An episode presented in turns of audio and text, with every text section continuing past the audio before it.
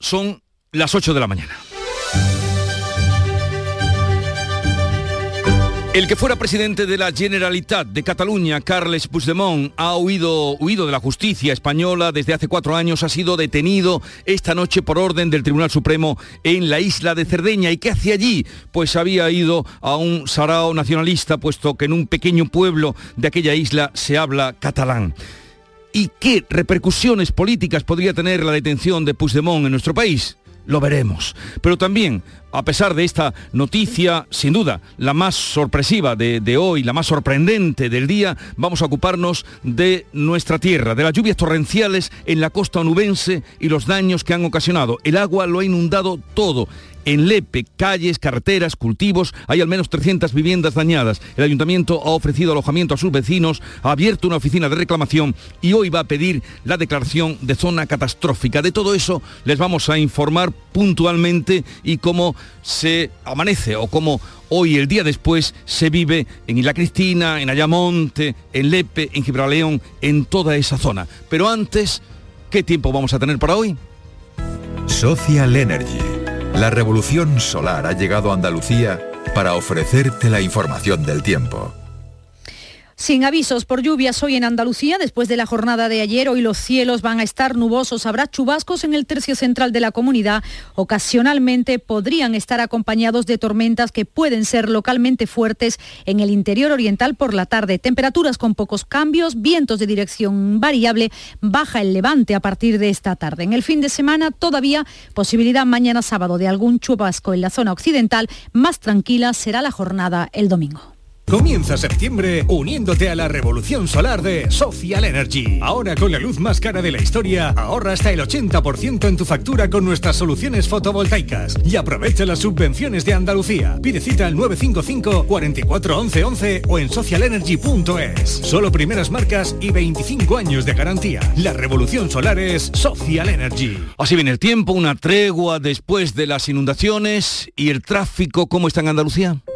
Vitaldent te ofrece la información del tráfico. En Clínicas Vitaldent queremos verte sonreír. Desde la DGT nos informa Marina Martín, buenos días. Buenos días, a esta hora en Granada tráfico lento en la A44 en el Zaidín hacia Bailén en Málaga, retenciones en la A7 en Rincón de la Victoria sentido Málaga capital y también complicada la entrada por la A357 en Amoníaco en Sevilla, complicaciones en ambos sentidos en la A4 en Carmona y en la entrada desde Bormujos por la A49. En Vitaldent seguimos creciendo. Ya somos más de 340 clínicas y 7 millones y medio de pacientes. Todo para que tengas siempre tu mejor sonrisa, incluso a la vuelta de las vacaciones. Por eso este mes tienes un 20% de descuento en ortodoncia. Porque en Vitaldent queremos verte sonreír. Pide cita en el 900 101 001. Ya tenemos lista su cabaña de siempre. Las almohadas a su gusto, de pluma para el señor y ergonómica para la señora. Y nos hemos tomado la libertad de dejar fuera del minibar las botellitas de agua para que estén a temperatura ambiente, para cuidar la garganta de la señora. Sueldazo del fin de semana de la 11. Todos los sábados y domingos puedes ganar un premio de 5.000 euros al mes durante 20 años, más 300.000 al contado. Bien, acostúmbrate. 11. Cuando juegas tú, jugamos todos. Juega responsablemente y solo si eres mayor de edad. En Canal Sur Radio, la mañana de Andalucía con Jesús Vigorra. Noticias. Enseguida vamos a ir al día después de las inundaciones en la costa nubense, pero la noticia que nos sorprendía en la noche de ayer es que el expresidente catalán huido a Bélgica, Carles Puigdemont, ha sido detenido esta noche a su llegada a Cerdeña por orden del Tribunal Supremo Beatriz Galeano. Está ahora mismo a la espera de pasar a disposición judicial, acusado de sedición y malversación. Lo detuvieron dos agentes de paisano de la policía italiana, nada más bajarse del avión. La prensa de Italia publica que ha sido conducido a la cárcel el de Sassari, fuentes jurídicas españolas sostienen que la euroorden del Tribunal Supremo está activa y que la inmunidad de Puigdemont está suspendida mientras que el Tribunal Europeo resuelve el recurso que presentó. Su abogado Gonzalo Boye en declaraciones a TV3 lo niega. Esto es una, es una detención policial, una orden que de manera yo creo que fraudulenta con respecto a lo que es el derecho de la Unión, se ha mantenido en vigor a pesar de que el tribunal no podía mantenerla en vigor. Estamos a la espera de que nos indiquen si va a haber hoy o mañana una comparecencia, ha dicho Boye y ha asegurado que su posible presencia en el Tribunal de Apelación de Sassari a las 9 de la mañana de este viernes, como se había iniciado, ah, se había dicho inicialmente, está todavía en el aire. La detención puede tener consecuencias políticas inmediatas, pone en peligro la mesa de diálogo que acaban de iniciar Gobierno y Generalitat y las negociaciones para los presupuestos. Esquerra Republicana podría denegar su voto. Pero lo más eh, nuevo o inmediato ya a lo que hacías mención, Beatriz, es que ya hay una convocatoria esta mañana eh, para protestar por esa detención. Javier Moreno. Así es, Jesús. La Asamblea Nacional Catalana ha convocado una concentración para dentro de 55 minutos a las 9 de la mañana frente al Consulado de Italia en Barcelona ante lo que considera una detención ilegal de Puigdemont, una convocatoria a la que ya se van sumando diversos colectivos y fuerzas políticas independentistas. Y también las redes sociales eh, se van viendo ya, se van leyendo los primeros pronunciamientos. pero Aragonés, el presidente de la Generalitat, dice que ante la persecución y represión judicial, la más enérgica condena tiene que terminar. La amnistía es el único camino, la autodeterminación, la única solución. A tu lado, presidente, dice el actual presidente de la Generalitat. Y también Oriol Junqueras, el presidente de Esquerra Republicana, dice que solamente hay una fórmula para terminar con la represión incesante del Estado. Amnistía autodeterminación e independencia. Primeras reacciones del bando catalanista, pero ¿y el gobierno qué dice? Pues ha emitido un comunicado, nada más conocer la detención de Puigdemont esta noche en la isla de Cerdeña. El Ejecutivo afirma que el arresto del expresidente de la Generalitat obedece a un procedimiento judicial en curso y como cualquier otro ciudadano europeo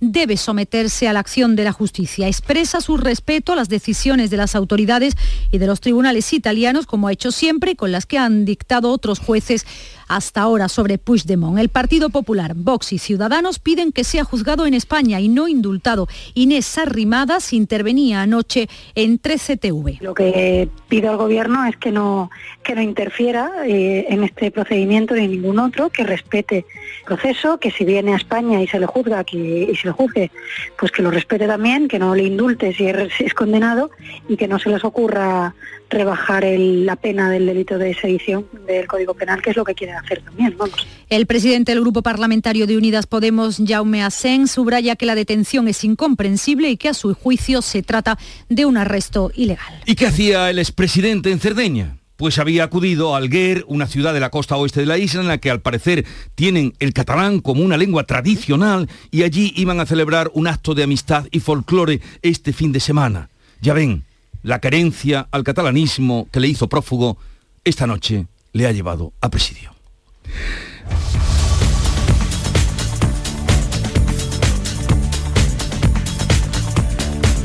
Y vamos ahora con el día de la valoración de los daños y de comprobar los desperfectos tras las inundaciones de ayer en la costa de Huelva. En los municipios de Lepe, Ayamonte, Cartaya, Gibraleón o Isla Cristina continuarán hoy las tareas de limpieza y para que se puedan realizar ha dado una tregua el tiempo. Sebastián Forero, buenos días. Pues así es Jesús, el tiempo, eh, el, el cielo nubense está cubierto de nubes, pero eh, no amenazan lluvia y se irán disipando a lo largo del día. La costa occidental de la provincia, como decía, se despierta hoy con la difícil tarea de regresar a la normalidad tras el paso de esa dana, dejando precipitaciones muy abundantes y sembrando la desolación. Las imágenes que circulan por las redes son impactantes. Hemos recogido este estremecedor testimonio en Lepe. Tú veías que eran olas, tú decías que vienen olas. Vale, la pared que, linda con mi vecina la se nos ha caído. Estos son muebles, estos son todo, todo tu sueño, tu infancia, tu... Aquí está todo. Pero bueno. Ayamonte, Lepe, Isla Cristina, Cartaya y en menor medida Rosal de la Frontera, Aljaraque y Gibraleón con las trombas de agua de ayer Muchos de sus habitantes han perdido todos sus enseres. Suman más de 300 viviendas afectadas, cultivos, hoteles, establecimientos comerciales. Hay daños en la mayor parte de las instalaciones. 630 efectivos de distintas entidades retoman a primera hora de la mañana las tareas de limpieza y restauración. El espíritu de solidaridad ha vuelto a brotar en el pueblo onubense. El Hotel Valsequillo de Lepe ha puesto a su disposición de los damnificados las 25 habitaciones libres de su establecimiento. Familias leperas han dormido hoy en sus habitaciones Monte y La Cristina, pues se han habilitado instalaciones municipales para acoger a los mm, damnificados. Del infierno vivido ayer se ha pasado hoy a la dura realidad. Muchas familias se levantan sin saber qué va a ser de ellas porque a sus casas no pueden regresar a causa de los daños y destrozos de la tromba. Por último, la Delegación Territorial de Educación ha decidido suspender hoy viernes todas las clases en los colegios de Isla Cristina. Los técnicos van a evaluar esta mañana el estado de los edificios. En Cartaya van a abrir todos los centros, excepto el CEI Juan Ramón Jiménez, muy afectado. Al margen de la limpieza de sus instalaciones precisa una revisión a fondo. En Lepe se suspende igualmente las clases, en el IES El Sur, el CEI Alonso Barba y en el Río Piedras. En el CEI La Noria se suspenden solo las clases de infantil. En Ayamonte abren todos los centros escolares. Indudablemente fue una jornada de diluvio en toda esa franja de Huelva. Vamos a estar muy pendientes porque a partir de las 10 vamos a vivir con ellos, con los vecinos, esa vuelta a la normalidad. Viendo las imágenes parecería mentira, parecería un milagro que no haya habido ninguna eh, víctima personal. Y eso nos alegra y nos hace agarrarnos a un mensaje optimista de una vecina que contaba así lo vivido. Tú veías que eran olas, tú decías que vienen olas. Vale, la pared que, linda con mi vecina la se nos ha caído. Estos son muebles, estos son todo, todo. Tu sueño, tu infancia, tu... Aquí está ido todo. Pero bueno, yo sigo diciendo lo mismo. Que gracias a Dios estamos todos vivos y que no pasa nada. Que se limpia y... Verano que viene estamos otra vez sentados en la puerta fresco. Que se limpia y el año que viene estamos todos otra vez sentados a la puerta tomando el fresco. La alegría de estar todos juntos. La mañana de Andalucía con Jesús Vigorra. ¿En qué capítulo de tu vida estás ahora? ¿Quieres hacer una reforma o cambiar de coche? ¿Tus hijos ya necesitan un ordenador para cada uno? ¿O quizás alguno ya empieza la universidad? ¿Habéis encontrado el amor y buscáis un nidito? En Cofidis sabemos que dentro de una vida hay muchas vidas y por eso llevamos 30 años ayudándote a vivirlas todas. Cofidis, cuenta con nosotros. Cultivar, transportar, construir. ITT Compañía Maquinaria 93, concesionario oficial New Holland. Todo lo que necesitas. Visítanos en Expoliva. En cofidis.es puedes solicitar hasta 15.000 euros con un 595 TIN y 611 TAE. 100% online y sin cambiar de banco. Cofidis, cuenta con nosotros. En Canal Sur Radio, la mañana de Andalucía con Jesús Vigorra. Tenemos cita concertada con el director de operaciones del Consorcio de Bomberos de Huelva, nos hacemos cargo del lío morrocotudo que tienen y podremos hablar con él en unos minutos. Pero hoy es también el día en el que la Fiscalía de Medio Ambiente ha presentado este jueves, ayer, una denuncia ante el Juzgado de Instrucción 3 de Ronda por el incendio de Sierra Bermeja que ha quemado casi 10.000 hectáreas. Málaga, Alicia Pérez, cuéntanos. Pues fijaros que el Ministerio Público ha pedido esa declaración de secreto para evitar cualquier filtración que pueda frustrar el buen fin de la investigación que está a cargo del SEPRONA, de la Guardia Civil. En la denuncia además se hace constar que se trata de un incendio con peligro para la vida y eso está castigado con pena de hasta 20 años de prisión.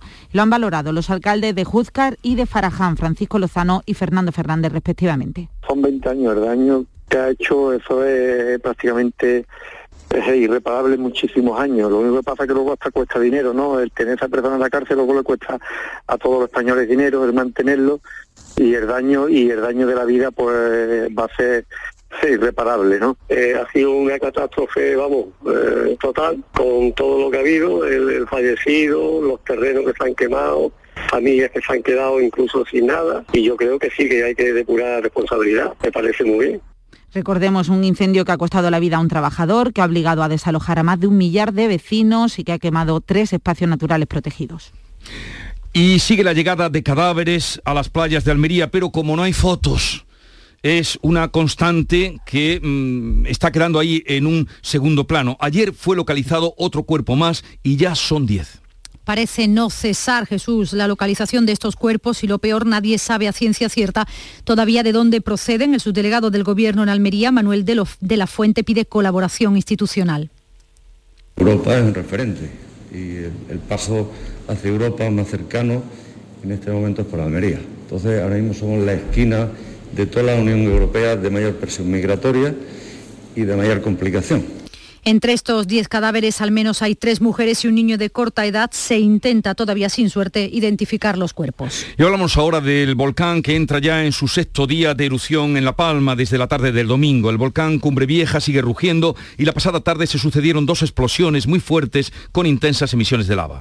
La lengua principal avanza lenta, 4 metros por hora, por lo que no se espera que toque el mar de forma inminente, según informa la directora del Instituto Geográfico Nacional en Canarias, María José Blanco Otro de los ramales se ha detenido, aseguraba. Las coladas de lava siguen una de ellas sigue un avance, pero mucho más lento que anteriormente, como es lógico, a medida que se van alejando del centro de emisión, va bajando la velocidad y ensanchándose su frente. Una de las lenguas de lava está detenida y el centro de emisión sigue activo con una columna que alcanza los 4.500 metros de altitud.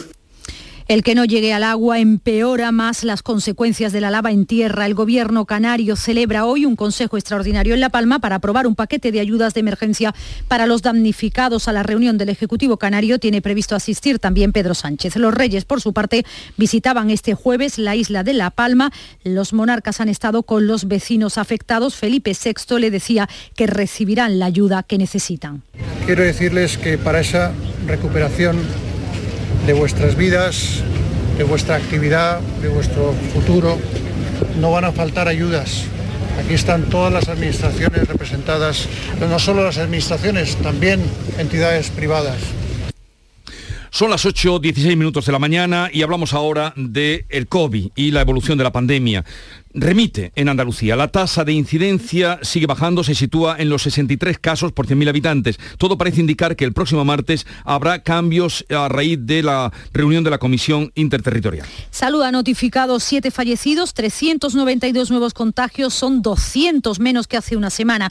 El comité de expertos, como decía, se va a reunir el próximo martes y se espera que algunos distritos en esa fecha estén ya muy cerca del nivel cero. Así lo adelantaba el consejero de Salud, Jesús Aguirre. Si para el martes que viene, que está eh, convocado el Comité de, Alto Impacto en Salud Pública, si hemos bajado aquella área de distrito sanitario que estén bajos por la cifra que se creen oportuna, pues irán llegando al nivel cero, que será el nivel de normalidad absoluta. Todo eso se verá en el comité del martes que viene. Habrá que esperar. En España la tasa baja también dos puntos, se queda en los 72 casos. Sanidad informa de 3.000 nuevos positivos y 100 muertos en las últimas 24 horas. Pero aquí que ha surgido un nuevo caso de afectado por el virus del Nilo. Se trata de una persona de Castiblanco de los Arroyos que está ingresada en el Hospital Virgen Macarena de Sevilla. Lo sorprendente de este caso es que procede de un pueblo que está muy alejado de las zonas más húmedas donde suelen localizarse los casos. Con este son seis los afectados por el virus del Nilo durante este verano.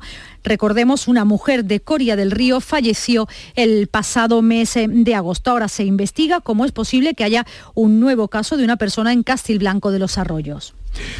Vamos a hacer en este momento una, vuelta al volcán porque a principio de la semana hablábamos con Juan José Granados cuando como mando operativo de la misión, era el jefe encargado de la misión eh, Cumbre Vieja de unos voluntarios de eh, la empresa SAMU que habían decidido marcharse allí.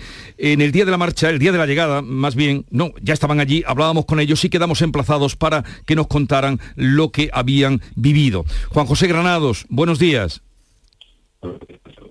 Ay, le escuchamos con una... Imposible, no le escuchamos. Juan José, hola. ¿Me escucha? Eh, ahora? ahora sí, ahora sí. Eh, le decía que el día que ustedes pusieron pie en tierra en La Palma, eh, hablábamos con ustedes, con usted en concreto, qué han vivido, qué han encontrado y cuál es su misión. Bueno, pues en principio, como te comenté en su día, nos, nos emplazamos en el apartamento del fuerte, eh, un recinto que estaba habilitado para equipos sanitarios y de emergencia, pero eh, rápidamente evaluamos que, nuestra, norma de servicio y estaba bien cubierta y nos desplazamos a la, a la primera línea. Y ahora mismo estamos trabajando codo con codo con el ayuntamiento de, de que es una de las zonas una de las zonas afectadas. Estamos cerca del paso y de los llanos, que es donde nos estamos quedando ahora. Estamos dándole apoyo logístico a al ayuntamiento con nuestros vehículos de intervención. Eh, estamos ayudando a vecinos que tienen poca capacidad a, entrar con ellos a, las zonas que están acotadas por el, por el riesgo del río de lava y los ayudamos a sacar todas las cosas que pueden, porque únicamente tienen Estamos también en el punto de recogida, donde los, habitantes están dando y, están dejando alimentos, ropa, y tenemos allí también un par de personas siempre ayudando a los a clasificar y, a, almacenar todo lo que va llegando. Tenemos a, nuestro equipo de, apoyo psicológico en el ayuntamiento que nos han cedido una oficina y un teléfono no recogiendo.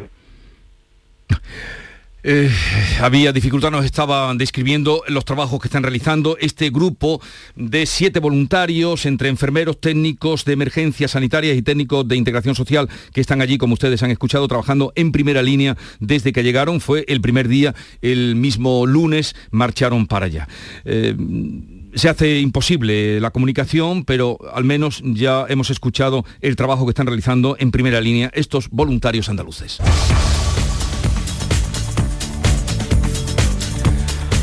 Y volvemos ahora a la electricidad. El precio en el mercado mayorista que vuelve a repuntar este viernes sube cerca de un 5% hasta los 172 euros el megavatio hora.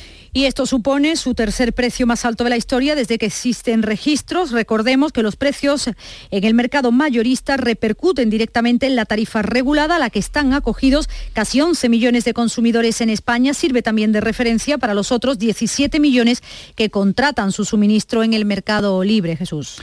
Y en Andalucía se van a producir este año un millón de toneladas de aceite de oliva. Es la previsión del aforo que realiza la Junta de Andalucía y que se ha presentado precisamente en Espoli por parte de la consejera de Agricultura, José Valero Jaén. Es un 5% menos que la producción final andaluza del año pasado. La Consejería de Agricultura estima que la menor producción de aceite en Andalucía, sobre todo en las provincias más olivareras como Jaén o Córdoba, está causada por las condiciones meteorológicas que ha sufrido el olivar. Esa menor producción, sin embargo, puede propiciar un mantenimiento de los precios que ahora están por encima de los costes de producción en el olivar tradicional, no como ocurrió desde que comenzaran a bajar en 2017 y hasta 2019. Cristóbal Cano es el secretario general de la UPA en Andalucía, Luis Carlos Barrero, portavoz de Jaén, Juan Luis Ávila, responsable de olivar de Coac en Andalucía y Cristóbal Gallego, representante andaluz de las cooperativas de aceite. Un aforo realista, un aforo que lanza un mensaje de tranquilidad y estabilidad a los mercados. No va a haber aceite, se queda muy cortito, muy escaso y por lo tanto los precios, si tienen que caminar por lo menos hasta la primavera, serán al alza. Desde cuando nos preguntamos dónde está el excedente estructural. Vamos a volver a enfrentarnos a una campaña con más consumo a nivel mundial de lo que vamos a ser capaces de producir. Se ha dado un dato de 480.000 toneladas, nosotros entendemos al día de hoy con, con la situación del campo que puede ser más bajo.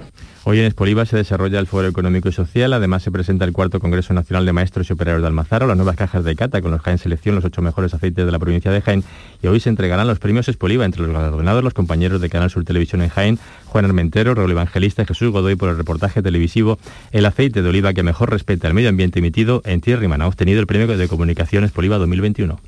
La mañana de Andalucía. Yo estoy convencido de que es posible Dicen que el futuro está en nuestras manos, pero también está bajo nuestros pies. La tierra, los árboles, la vida. Cuidar del entorno natural de Andalucía es tarea de todos, porque tu responsabilidad ayuda a evitar incendios, porque nuestro compromiso es velar por tu seguridad. Contra los incendios todos sumamos, todos ganamos. Únete a la Revolución Verde, Junta de Andalucía.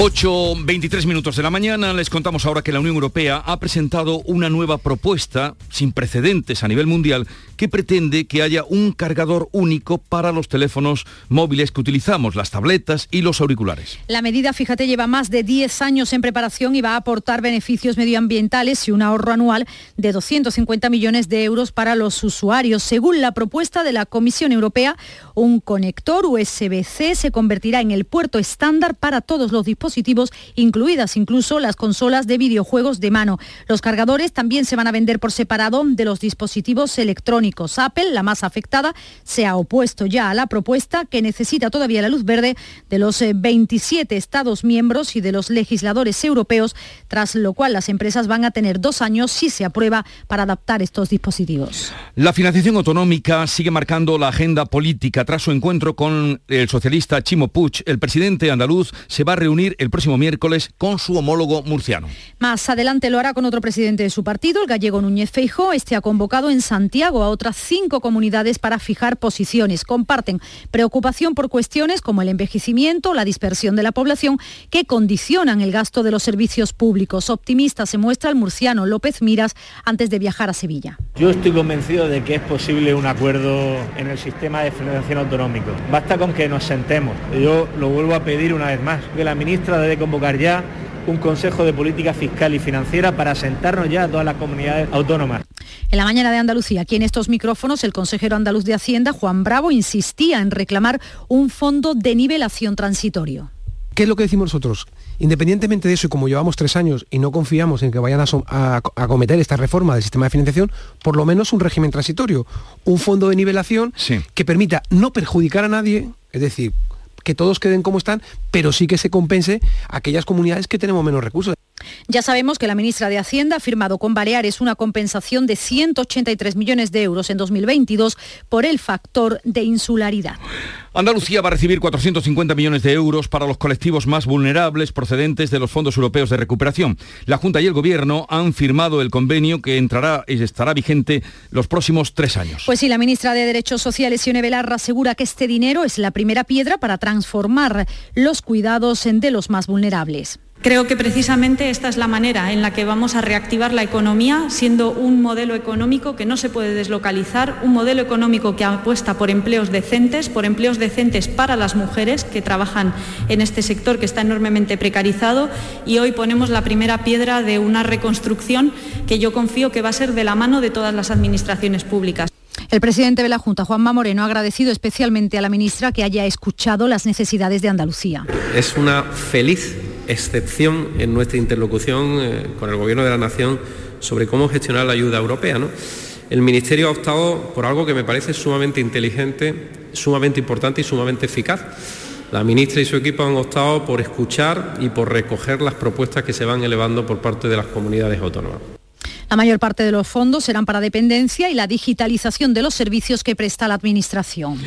La Fiscalía contra la Corrupción y la Criminalidad Organizada ha pedido seis años al exdirector de la Fundación Andaluza Fondo de Formación Empleo, la FAFE, por el uso que hizo de tarjetas en prostíbulos. Por estos hechos están investigados el que fuera director técnico del ente público Fernando Villén, la directora financiera entre 2004 y 2011, Ana Valls, para Villén, además de los seis años de cárcel, el Ministerio Público pide otros seis de inhabilitación especial y multa de 7.200 euros como presunto autor de un delito continuado de malversación en concurso con un delito de falsedad en documento oficial. Y en lo tocante a sucesos, giro en la búsqueda de David, el niño dependiente desaparecido en la localidad sevillana de Morón de la Frontera hace ya 11 días. La policía da más credibilidad ahora al testimonio de la madre y trabaja con la hipótesis de que el menor esté muerto. Seguiremos atentos a este suceso del que todavía no hay respuesta y por otra parte la Guardia Civil de Osuna en Sevilla ha detenido a un médico de 64 años que ha ingresado ya en prisión por grabar en su consulta las partes íntimas de sus pacientes. En Málaga, además, dos mujeres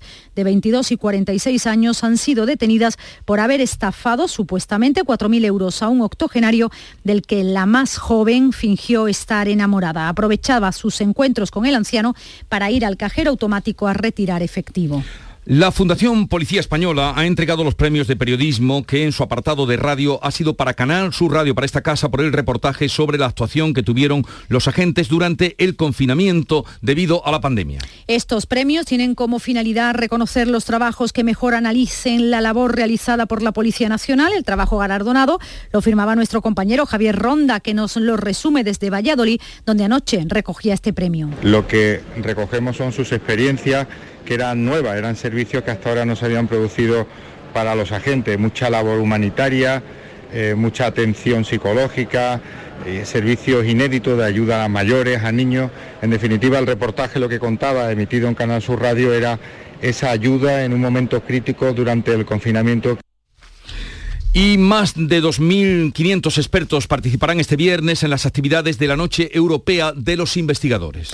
Hay programadas más de 800 actividades en las calles de las ocho provincias andaluzas. Este evento de alcance europeo está dedicado a la divulgación científica y pretende acercar la ciencia a la sociedad, dar a conocer la labor de sus profesionales y despertar vocaciones científicas entre los más jóvenes. Pues esa es una cita para despertar la curiosidad en los más jóvenes. Y hoy se firma el convenio del sector de manipulado de productos hortofrutícolas de Almería que afecta a 25.000 personas y la mayoría de ellas son mujeres. Es una cita importante hoy en Almería, una firma que llega después de tres años en negociando cómo acabar con jornadas laborales superiores a 48 horas semanales en las que no se solían pagar las horas extras. No había tampoco vacaciones según los sindicatos y mucha temporalidad. Dicen en Almería, Jesús, que este es un convenio histórico que contempla por fin la remuneración de las horas extras, la necesidad de comunicar horarios que no sea de un día para otro y una subida salarial del 12,6%.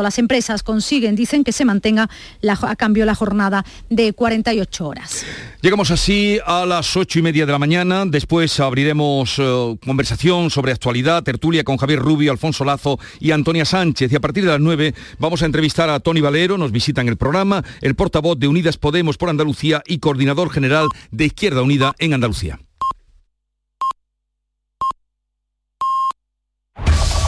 En la mañana de Andalucía de Canal Sur Radio, las noticias de Sevilla. Con Pilar González. Hola, buenos días. Hay dos kilómetros de retenciones en la entrada a Sevilla por la A49, uno en su continuidad por el puente del patrocinio, dos en la subida del centenario sentido Cádiz y uno en sentido Huelva. También un kilómetro de retención en el nudo de la gota de leche sentido Ronda Urbana Norte. Ya en el interior de la ciudad, el tráfico es intenso en la entrada por el Alamillo, patrocinio, Avenida de la Paz, Avenida Juan Pablo II, Avenida de Andalucía, Paseo de las Delicias, sentido Glorieta Marinero y Ronda Urbana Norte, sentido San Lázaro. Sevilla 2000, tu inmobiliaria 100% sevillana y la más recomendada de Sevilla, te ofrece la información del tiempo y te desea que tengas un buen día. Ha llovido esta noche, hoy tenemos nubes con chubascos que pueden ir acompañados de tormentas. Al final del día se queda despejado. El viento sopla flojo variable. La máxima prevista es de 26 grados en Sevilla, 27 en Morón y en Lebrija y 29 en Écija. A esa hora tenemos 21 grados en la capital. ¿Quieres vender tu vivienda en 30 días? Inmobiliaria Sevilla 2000, especialistas en servicios al propietario. Le regalamos valoración de su propiedad, certificado energético registrado, reportaje digital profesional con vídeo más planos y publicamos su inmueble en más de 100 portales inmobiliarios. Inmobiliaria Sevilla 2000, única inmobiliaria de Sevilla con certificado de calidad AENOR ISO 9001. Búsquenos en internet o en 955 51 33 Sevilla celebra esta noche la carrera nocturna del Guadalquivir. Es la primera gran carrera que se organiza en esta pandemia en todo el país. Más de 10.000 corredores van a competir y todos tendrán que estar vacunados o presentar PCR o antígenos. En la salida y en la meta tienen que llevar mascarilla. Comienza a las 10 de la noche en el Paseo de las Delicias, a la altura del puente de San Telmo, y la meta un poco más adelante, hacia la Glorieta de México. Los cortes de tráfico se van a producir en esa zona desde las 5 de la tarde, aunque total se producirá a partir de las 9 y 20. Será de forma progresiva y gradual. Entre los corredores, muchas ganas. Sí, muchísimas ganas, mucho tiempo sin competir y ya tenemos ese gusanillo y esas ganas de volver. Eh, lo del metro y medio, 10.000 personas, sobre todo la salida. La salida, eso es, mm, creo que es materialmente imposible. ¿no? todo el mundo intentaremos ir lo más protegido posible. También este viernes 20 carruajes de caballo van a pasear por el Parque de María Luisa con salida a las 6 de la tarde de la Avenida Don Pelayo y Avenida de la Borbolla hasta llegar a la base de Tablada sobre las 7 de la tarde. Y el 1 de octubre se abre el plazo de inscripción para participar en la cabalgata de los Reyes Magos el 5 de enero. El alcalde de la ciudad y los representantes del Ateneo han mantenido ya los primeros contactos, una primera reunión para iniciar los preparativos, tanto el montaje de las carrozas como la organización del dispositivo municipal. El director de la cabalgata, Manolo Sainz, ha explicado que se trabaja en una cabalgata completamente normal. Nosotros no es decir vamos a tirar por calles más anchas, ni calles más estrechas, ni vamos a tirar tres kilos menos de caramelo, ni vamos a tirar, nosotros vamos a tirar lo que siempre se ha hecho. Nosotros estamos haciendo ahora mismo una, estamos pensando y creando una cabalgata totalmente normal. La Guardia Civil ha detenido a un médico de 64 años que había grabado las partes íntimas de más de 600 pacientes en sus consultas de Morón, Badolatosa, Estepa y la capital. Fue una de las pacientes la que denunció que había sido grabada mientras este individuo la auscultaba. Está ya en la cárcel. Y nuevo caso de afectado por el virus del Nilo, una persona que está ingresada en el Hospital Virgen Macarena y es de Castilblanco de los Arroyos, un pueblo muy alejado de las zonas más húmedas donde se suelen localizar estos casos. Seis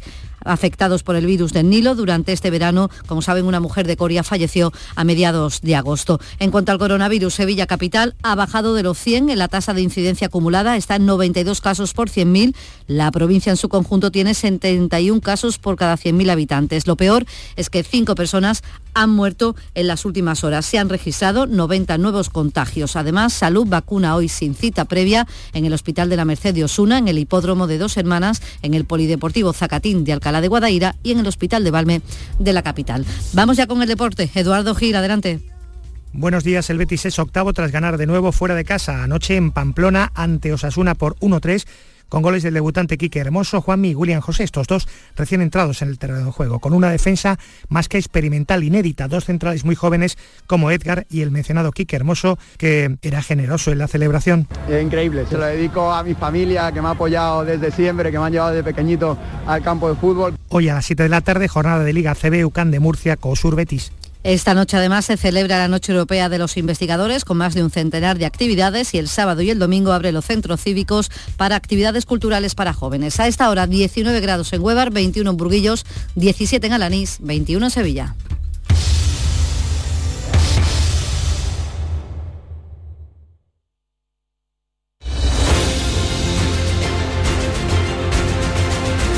La mañana de Andalucía. Enseguida abrimos la tertulia, pero como les venimos contando desde primera hora, el presidente catalán, huido a Bélgica, Carlos Puigdemont, ha sido detenido esta noche a su llegada a Cerdeña por orden del Tribunal Supremo. En un momento vamos a tratar de aclarar con eh, Manuel Ollé eh, qué futuro inmediato le puede esperar a Carles Puigdemont, que ha pasado la noche detenido. Veremos cómo transcurre hoy el día. Buenos días. En el sorteo del cupón diario celebrado ayer, el número premiado ha sido 78.168. 78168. Asimismo, el número de serie correspondiente a la paga, premiado con 3.000 euros al mes durante 25 años, ha sido 29029. Hoy, como cada día, hay un vendedor muy cerca de ti repartiendo ilusión. Disfruta del día y recuerda, con los sorteos de la 11, la ilusión se cumple.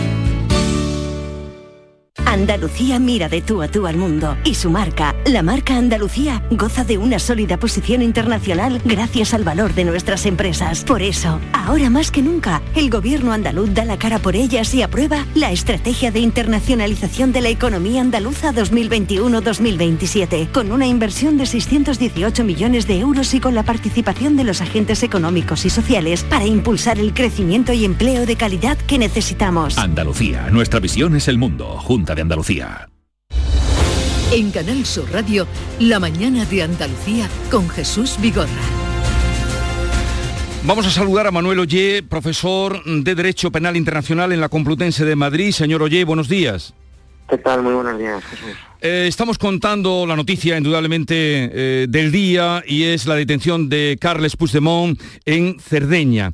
Es por orden del Tribunal Supremo. ¿Podría venir a España?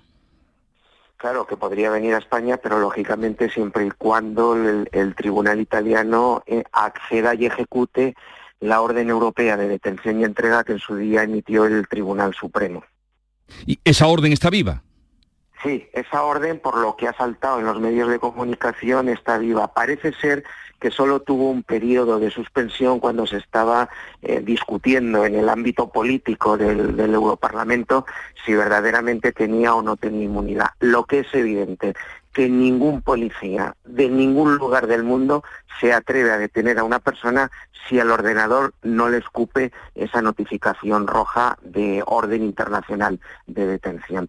Si verdaderamente estaba en el ordenador, la ecuación y la conclusión es clara. La orden de detención internacional estaba vigente para los eh, para todos los países de la comunidad internacional. ¿Y quién tiene que tomar la decisión para extraditarlo a España?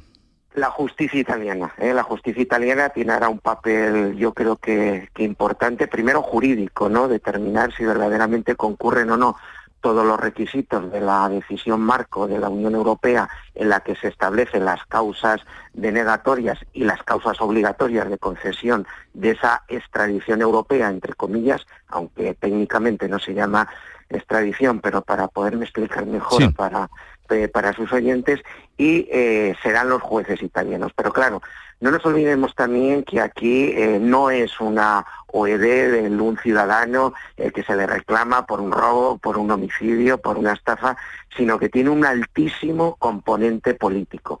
Y ese componente político, eh, no tengo la menor duda, y ya lo estamos escuchando desde ayer por la noche, que va a tener un factor importante.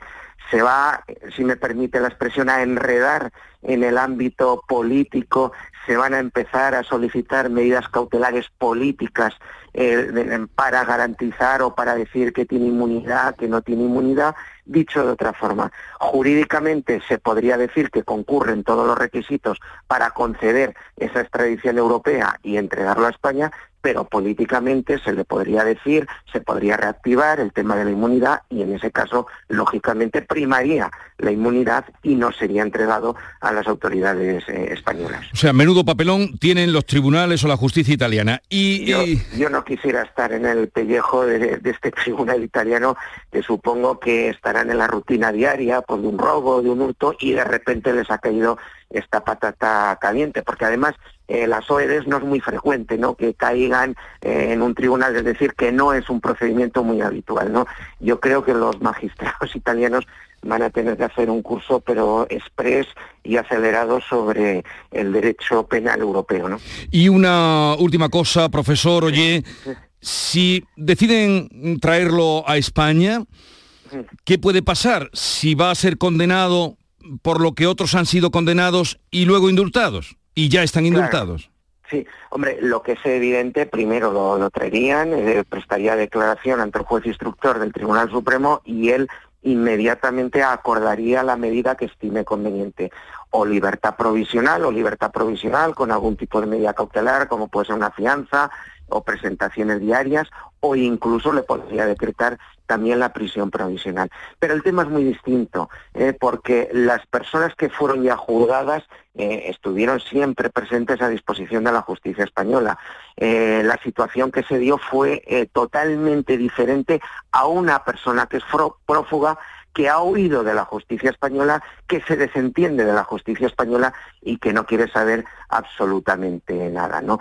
Y no nos olvidemos que en ese sentido los condicionantes y además que establece la propia ley del indulto eh, se tienen que observar de forma individualizada. Dicho de otra forma, si el caso que fuera encontrado y encuentran pruebas suficientes contra él, podría ser condenado, pero no necesariamente tendría que ser indultado por mucho que otros compañeros de su causa, entre comillas, hubieran sido indultados. No, obstante, hay que recordar que la orden europea de detención y entrega se basa en el, en el reconocimiento mutuo de las resoluciones judiciales, es decir, el tribunal italiano, en el marco teórico, otra cosa es lo que pasa en la práctica, tiene que asumir como, como si fuera suya, como si la orden dictada por el juez de Arena eh, hubieran dictado los propios tribunales italianos y como si, si, como digo, como si fuera suya. Y eso significa eh, que eh, en teoría tienen que dar plena validez. Otra cosa, como le decía al principio de la intervención, es que empiecen a revisar que si concurre este requisito, que si no concurre, que si la rebelión, que si la sedición es delito, no es delito en Italia, y ahí el debate jurídico pues puede ser importante. Manuel Ollé, profesor de Derecho Penal Internacional de la Complutense de Madrid, gracias por atendernos. Un saludo desde Andalucía y buenos días. Igualmente, un placer y otro saludo desde un Madrid lluvioso y frío la mañana de hoy. Un Madrid lluvioso y frío, gracias por atendernos.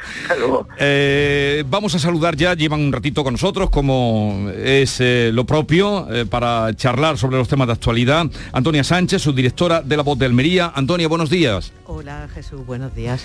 Javier Rubio, redactor jefe de ABC Sevilla. Buenos días, Javier. Muy buenos días. Y estoy encantado de presentaros a nuestro tercer invitado hoy, Alfonso Lazo, historiador mm, que ya participó mm, durante el año pasado eh, en nuestro programa y bueno, y el otro, llevamos dos temporadas y hoy recuperamos en la tertulia de actualidad, puesto que es un hombre que está muy al tanto de todo lo que ocurre. Alfonso Lazo, buenos días. Hola, buenos días, Jesús. Bienvenido. Eh, bienvenido, y, pero, pero vengo un poco sobrecogido, ¿eh? porque estoy rodeado de, periodistas que están muy informados por su obligación.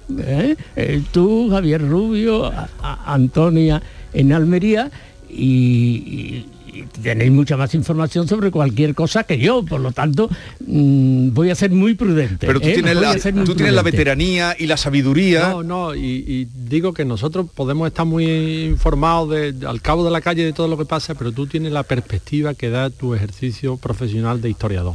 y eso, Y eso sí, que es un, gran punto para ver con contexto las cosas que pasan.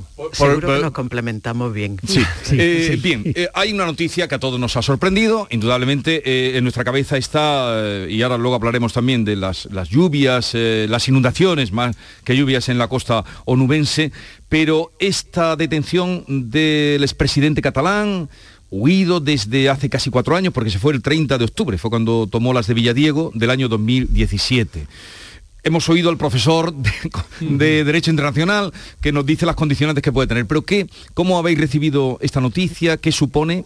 Yo pues lo recibo con mucho agrado, porque mm, mm, hay, que siempre felicitarse de que un presunto delincuente, ¿verdad? Todavía no lo vamos a juzgar ni lo vamos a condenar, un presunto delincuente se lo ponga la autoridad, la, la autoridad gobernativa lo ponga delante del juez.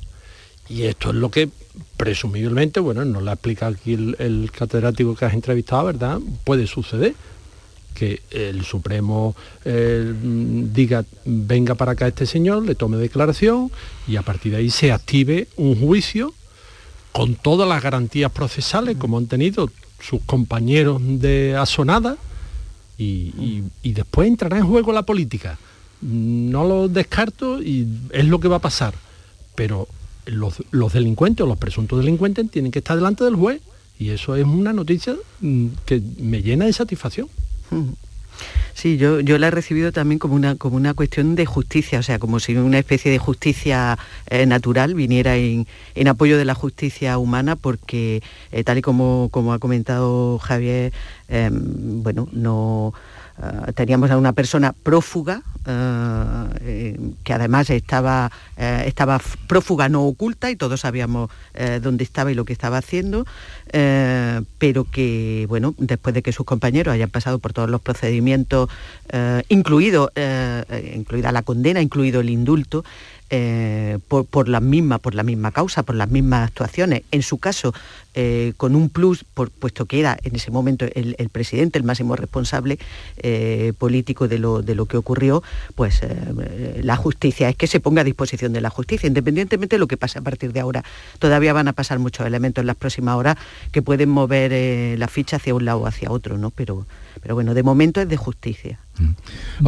pues a mí un alegrón, como, como a mi compañero, además me ha cogido totalmente por sorpresa, me he enterado del acontecimiento festivo, pues cuando, cuando he llegado cuando he llegado aquí a la radio. Yo he escuchado con mucha atención, me ha parecido estupenda la explicación del profesor del profesor de la Complutense, creo que es, ¿no? Sí, sí, de la Complutense, profesor de la Complutense, porque además él ha señalado, ha, estado distinguiendo entre lo que puede ocurrir jurídicamente, Que, no está claro, que no está claro, no sabemos lo que dirán los tribunales de Italia, y lo que puede ocurrir políticamente. Mm, yo no entro en, el tema jurídico que, que no conozco, que no conozco, conozco bien, pero yo estoy seguro que eh, se va a plantear concretamente un problema político bastante, eh, bastante mm, complicado para, el gobierno, para el gobierno español, ¿eh? para el gobierno español. Probablemente habrá también un problema político para el gobierno italiano, pero para el gobierno español me parece que sí. Le puede caer una patata caliente al presidente de la nación, a, don Pedro Sánchez, encima que, que, no va a poder resolver fácilmente si, termina siendo entregado a la justicia española y está por medio pues todo el problema de los indultados anteriormente, mm, va a tener, va a tener dificultad para entenderse con los separatistas catalanes en torno a este personaje siniestro. ¿eh? Lo veremos. Yo no sé, no sé, porque yo creo que el clima ha variado un poquito eh, eh, la cuestión separatista catalana, ¿no? Y claro, ahora lo hemos visto en la mesa la semana pasada y todo eso, Pedro Sánchez se apoya en Esquerra Republicana y Esquerra Republicana digamos que ha roto con Puigdemont y con todo lo que representaba ese separatismo ahora le llaman unilateralista, ¿no? Bueno, pues, pues con ese, con ese mm, tipo de, planteamientos, ¿no? Entonces, claro, mm, yo me supongo que, claro, inmediatamente el, gobierno de la Generalidad pues tendrá que mm, tirar las patas por alto y hacer un comunicado y saldrá en defensa pero con la boca chica, me parece. Sí, pero a ver, voy a introducir aquí ahora, eh, porque un poco eh, planteaba Alfonso, a ver, ¿qué repercusiones va a tener en la mesa de diálogo que se acaba de iniciar? Eso es. Y los presupuestos. Uriol Junqueras, que es presidente de Esquerra Republicana, que tú dices que está un poco más suave, más tibia, ha dicho en un tuit, que es la manera ahora de, de comunicar rápidamente, Alfonso, es la manera... de- Solo hay una fórmula para terminar con la represión incesante del Estado. Dos puntos. Amnistía, autodeterminación e independencia. Todo el apoyo, presidente. Uriol Junqueras. El actual presidente de la eh, Generalitat de Cataluña, Per Aragonés, ante la persecución y represión judicial, la más enérgica condena. Tiene que terminar. La amnistía es el único camino, la autodeterminación, la única solución. A tu lado, presidente, que son casi calcados el uno del otro. Sí, sí, pero, pero estoy de acuerdo con lo que con lo que acaba de decir Javier. Mm, Va a depender de, de si esas expresiones son sinceras o, o no, o no, ¿eh? porque es que son muy distintas. La política de Puigdemont, que es además está imbuida de una especie de odio a España, mientras va a España vaya peor, mejor para nosotros, y la política mucho más razonable y mucho más inteligente para sus fines que está llevando Esquerra Republicana. Entonces, eh, va a ser va- es que es difícil también para ellos. Se le plantea un problema a todo el mundo, porque se le plantea un problema a los separatistas. Los separatistas no tienen más remedio que decir eso, lo que han dicho, pero luego tienen que dar otro paso. van, van a permitir que Puigdemont sea juzgado y sea metido en la cárcel en España, caso de que venga a España. Eh, Yo me imagino que estarán todos eh, eh, rezándole a Santa Rita, abogado de los imposibles, para que la justicia italiana diga no, no se puede extraditar. Y, y se quitan un problema de encima, se quita un problema de Esquerra. Alfonso, ¿y crees que Pedro Sánchez también estará pidiendo a Santa Rita que... Bueno, el primero, naturalmente, porque eh, al final es el que tiene que resolver. Antonia. Sí, bueno, yo eh, creo que, que aquí en cuanto a las reacciones políticas, eh, los tuits mm, no dejan de ser eh, declaraciones, de, declarativos, además parecen calcados, ¿no? O sea, parecen tuits hechos con una plantilla, porque dicen prácticamente lo mismo, pero yo creo que aquí va a haber dos cuestiones que van a dar un poco la medida de realmente la incidencia eh, que va a tener. Una puede ser la reacción en la calle, la, eh, que exista, eh, y el grado en que exista esa posible reacción en la calle, y otra va a ser la actuación que, que tenga a partir de ahora Esquerra en la mesa, en la mesa de diálogo. Yo en ese aspecto estoy un poco con, con lo que acaba de apuntar Javier, de que el, independentismo ya no es el que, el que era. como hace unos años. Ahora mismo entre Junts y, Esquerra hay una hay un- yo no diría un abismo, pero sí hay un, un- como una zanja eh, abierta. Eh, tampoco hay que olvidar que Esquerra ha tenido sus presos que han pasado por todos los procesos, eh, cosa que no ha ocurrido con, con, Puigdemont. ¿no? Y eh, yo en definitiva creo que esas dos cosas van a dar un poco la medida de la, reacción política que va a tener este asunto. Y opino que no que, que Esquerra, evidentemente las declaraciones las va a seguir haciendo, eh, pero que, que ya no está tan del lado de, de como estaba al principio de todo este proceso. ¿no? Demos gracias a Dios. otro otro tuit que introduzco. Jordi Cuixart, que lo sabéis, ya conocemos, eh, le recuerdo para los oyentes, presidente del Omnium Cultural, que es ese, eh, ese magma cultural catalán, eh, que fue condenado. Jordi Cuixart ha escrito, este viernes desde Omnium estaremos en la sede del Consulado de Italia, a las 9 de la mañana, ya se han citado rápidamente. Eh, movilizados como sociedad civil por la libertad del presidente por los más de 3.500 represaliados. La lucha por la amnistía y la autodeterminación es irrenunciable. Viva Cataluña libre, free Puigdemont. Ellos lo ponen siempre en inglés. No creo que sea bueno. ¿eh? Esa- eh, yo creo que se equivocan de manifestarse delante del consulado italiano. ¿eh? Eso no, porque el gobierno italiano no le debe hacer mucha gracia. El gobierno italiano es un gobierno eh, que en este momento está presidido por un señor bastante sensato, ¿no? que, que- que- que es Draghi y que no es un hombre de partido, eh, es un hombre que además mm, sabe vestir la dignidad política, la dignidad política de un presidente de gobierno, que no sabe vestir otro. Entonces, eso de que se le manifiesten no le va a hacer mucha gracia. ¿eh? Por lo menos no, va, no van a ganar nada, no se va a dejar presionar por eso Draghi. ¿eh? Es que eh, has leído tú ese comunicado de Cuixart, ¿verdad? Que, que sí está en las filas de Puigdemont. Sí, ese sí. Eh, claro. Para que mm, se orienten nuestros oyentes. Y claro, toda esa retórica mm, suena tan ampulosa, tan grandilocuente, que después cuando tú desciendes y dices, bueno, ¿dónde están los represaliados? ¿Dónde están los ¿Dónde- 3.500 represaliados? Claro, es, es que suena ridículo.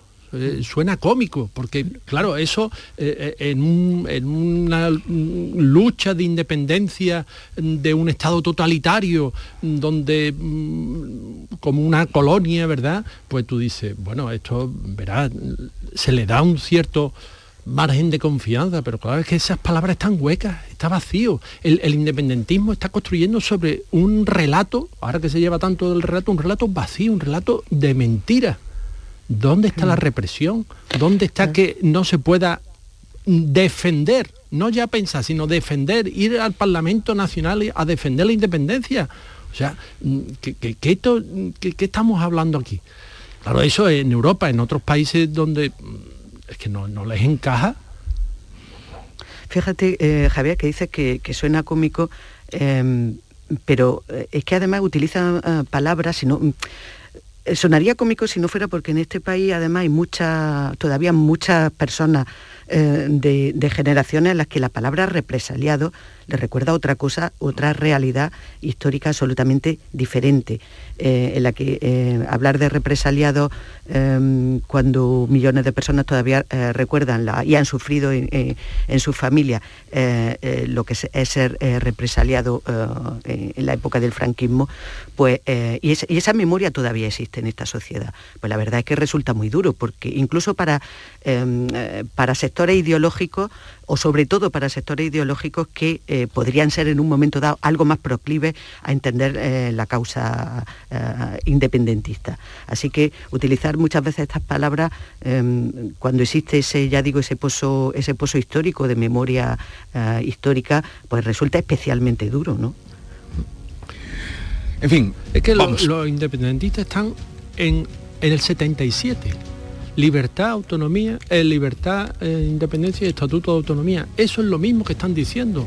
Oiga, y estos 40 años que hemos recorrido Mm, España democrática bajo una monarquía parlamentaria, ¿esto usted lo, da por clausurado así, de buena a primera, en un tuit? Y, lo que indicaba, ¿no? Eso de esa, ¿dónde está esa represión judicial, persecución? Bienaventurados los perseguidos. No, pero claro, es, que es que es una actitud, lo de que estamos llamando independentista, que yo nunca, nunca lo llamo. Alfonso, porque dice que, sí, pero eso ya va a ser después, porque independentista para Alfonso es una palabra noble y en cambio él tú lo llamas separatista. separatista. El separatismo no es lo mismo. ¿eh? Bueno, seguimos con Antonia Sánchez, Alfonso Lazo y Javier Rubio. Llega ahora, llegamos a las 9 y luego vamos a hablar con Tony Valero, eh, líder de Izquierda Unida en Andalucía, que es nuestro invitado hoy. Buenos días. En los tres sorteos del triplex de la 11 de ayer, los números premiados han sido 866, 866, 206, 206 y 921, 921. No olvides que comprando Lotería de la 11 colaboras con una gran labor social. Pídele el triplex de la 11 a tu vendedor, también en puntos de venta autorizados o en juegos11.es. Recuerda que hoy, como cada viernes, tienes un bote millonario en el sorteo del Eurojackpot de la 11. En la 11 nos mueve tu ilusión. Que tengas un gran día.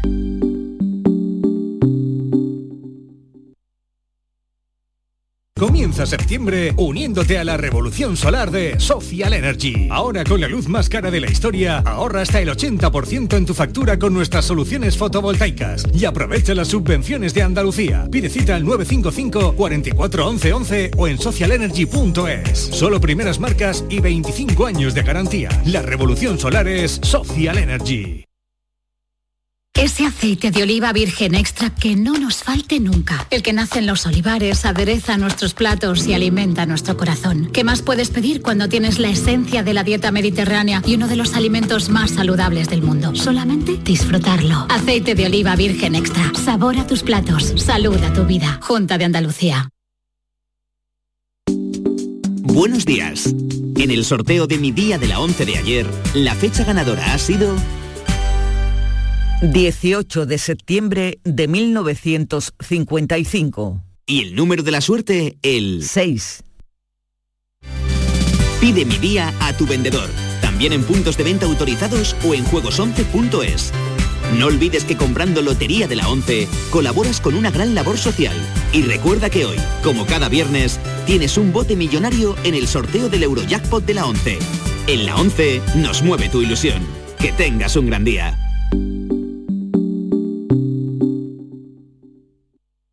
La actualidad y las novedades en salud. Las noticias sobre investigación médica, prevención, terapias y un consultorio para responder a tus dudas. Envíanos tus consultas en una nota de voz al 616-135-135. 616-135-135. Por tu salud con Enrique Jesús Moreno. De lunes a viernes desde las 6 de la tarde. Quédate en Canal Sur Radio, la radio de Andalucía.